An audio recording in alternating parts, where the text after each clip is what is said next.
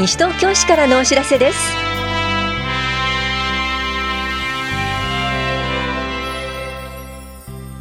今日は修学援助費新入学準備金の入学前支給開始。地球温暖化省エネセミナーなどについてお知らせします。インタビュールームお話は西東京市社会教育課の桂明子さん。テーマは4月から法屋中学校の校庭とテニスコートの夜間貸し出しが始まります。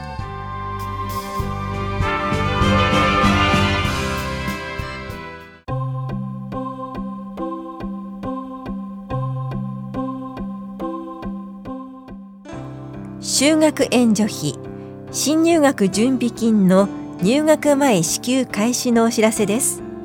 対象となるのは来年4月入学の新小学1年生と中学1年生で保護者と子どもが西東京市内に在住。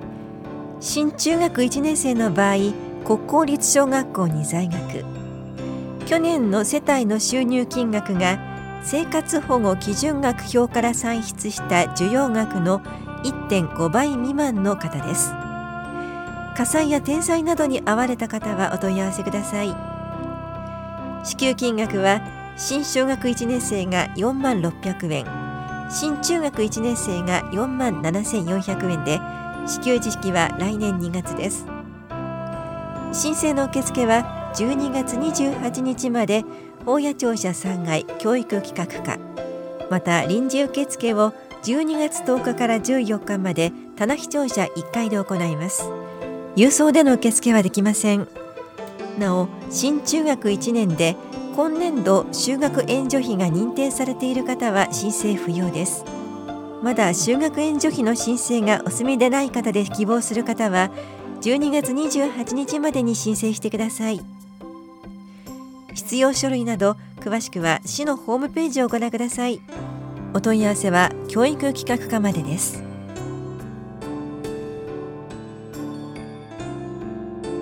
球温暖化省エネセミナーのお知らせです。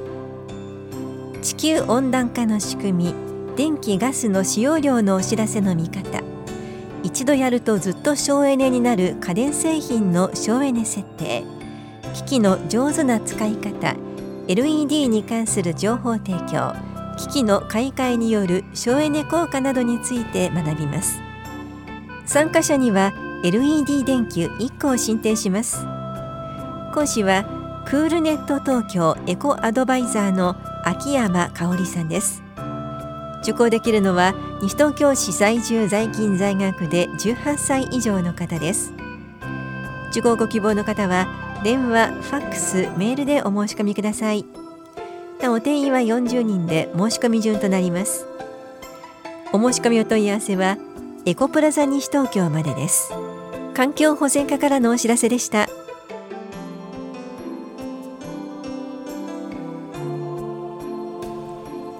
ピアカウンセリングのお知らせです。障害児の親や障害者が相談員となって同じ立場からお話を伺い一緒に考えます。今回は中途失調難聴者または聴覚障害児の保護者が対象です。12月12日水曜日午後2時から3時までと7時から8時まで。障害者総合支援センターフレンドリーで行います。時間は相談に応じて調整します。相談ご希望の方は電話かファックスでお申し込みください。お申し込みお問い合わせは相談支援センターエポックまでです。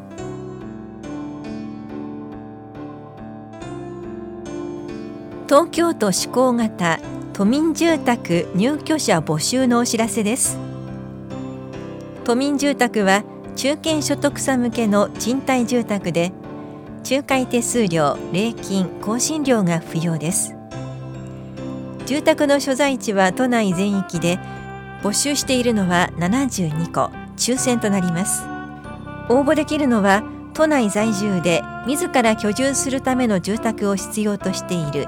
所得が定められた基準に該当するなどいくつか条件があります。詳細は募集案内でご確認ください。案内は12月11日火曜日までの平日。棚視庁舎2階法屋庁舎1階総合案内出張所でお配りしています。また都庁や市区町村窓口東京都住宅供給公社都営住宅募集センターでもお配りしています。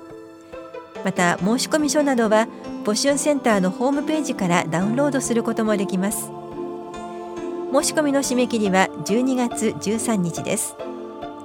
なおこのほか抽選募集以外の住宅も募集センターのホームページで募集しています。詳しくは東京都住宅供給公社都営住宅募集センターまでお問い合わせください。住宅課からのお知らせでした。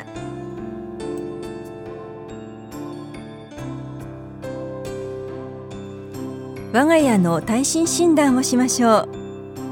地震災害に備えるため建物の設計図をもとに簡易耐震診断をし皆さんが抱える問題への指導助言などの無料相談を毎月両庁舎で交互に行っています。対象となるのは市内にある地上2階建て以下の木造戸建て住宅で自ら所有し居住している住宅。原則として昭和56年6月施行の新耐震設計基準以前に建築した住宅です。相談には住みよい町を作る会に所属する相談員が当たります。定員は8人で申し込み順となります。次回は12月15日土曜日午前9時半から午後0時半まで法屋庁舎1階で行われます。相談ご希望の方は12日までに電話でお申し込みください。お申し込みお問い合わせは都市計画課までどうぞ。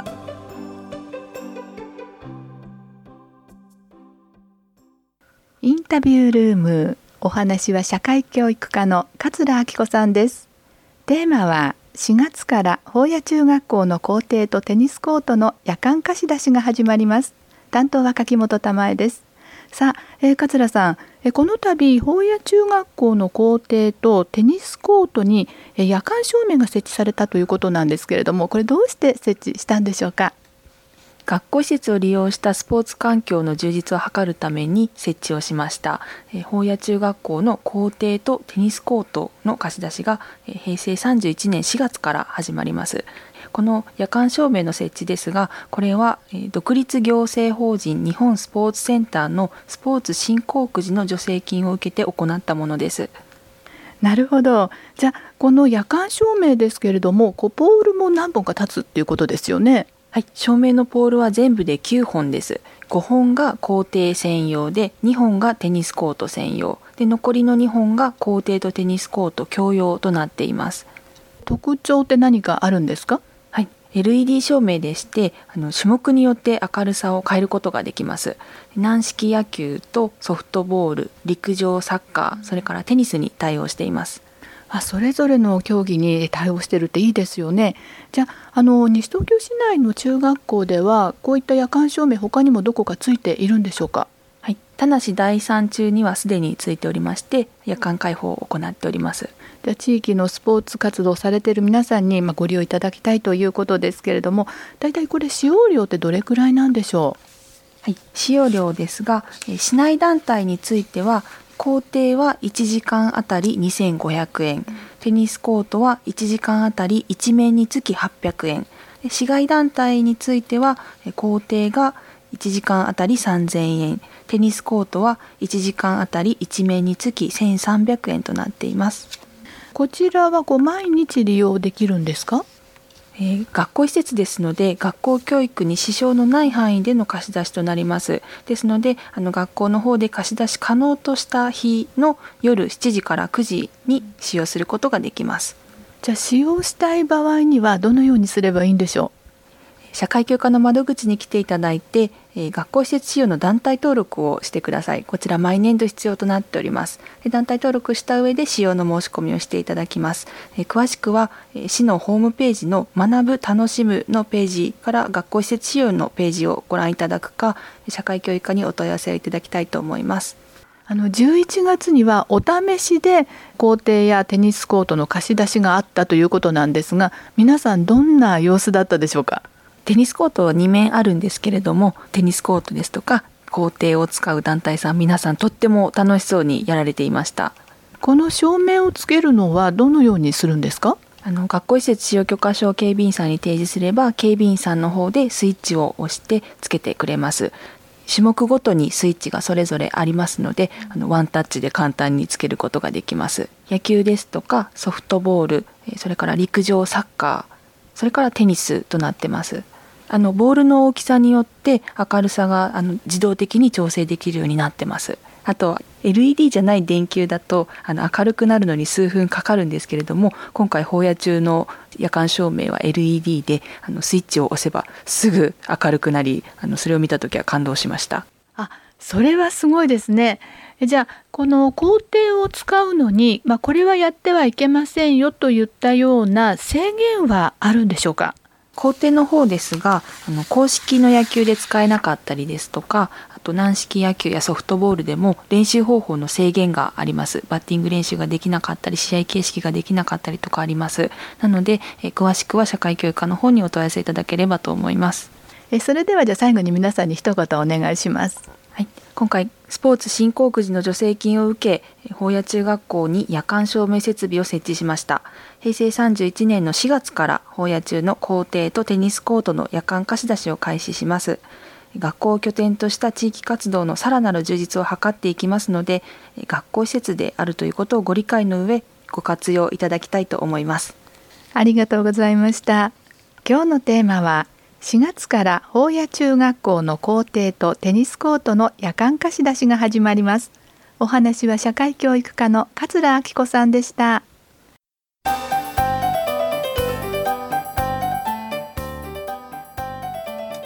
空き巣の被害は年末年始に増加します。多くの人が帰省する年末年始は留守になる家が多くなり外も暗くなるのが早いことから空き巣被害が多発します。被害に遭わないためにも防犯対策をしましょう。窓やドアにもう一つ鍵を取り付けツーロックにする。センサーライトやチャイム音で侵入を知らせてくれる防犯センサーを設置する。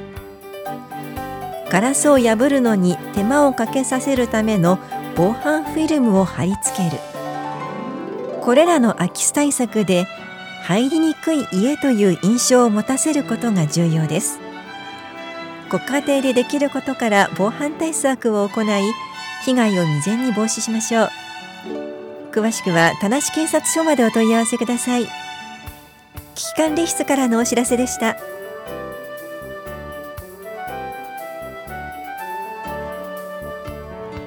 この番組では皆さんからのご意見をお待ちしています。FM 西東京西東京市からのお知らせ係までお寄せください。またお知らせについての詳しい内容は広報西東京や西東京市ウェブをご覧いただくか西東京市役所までお問い合わせください。電話番号は042-464-1311 042 464-1311番です以上西東京市からのお知らせ亀井さゆりでした。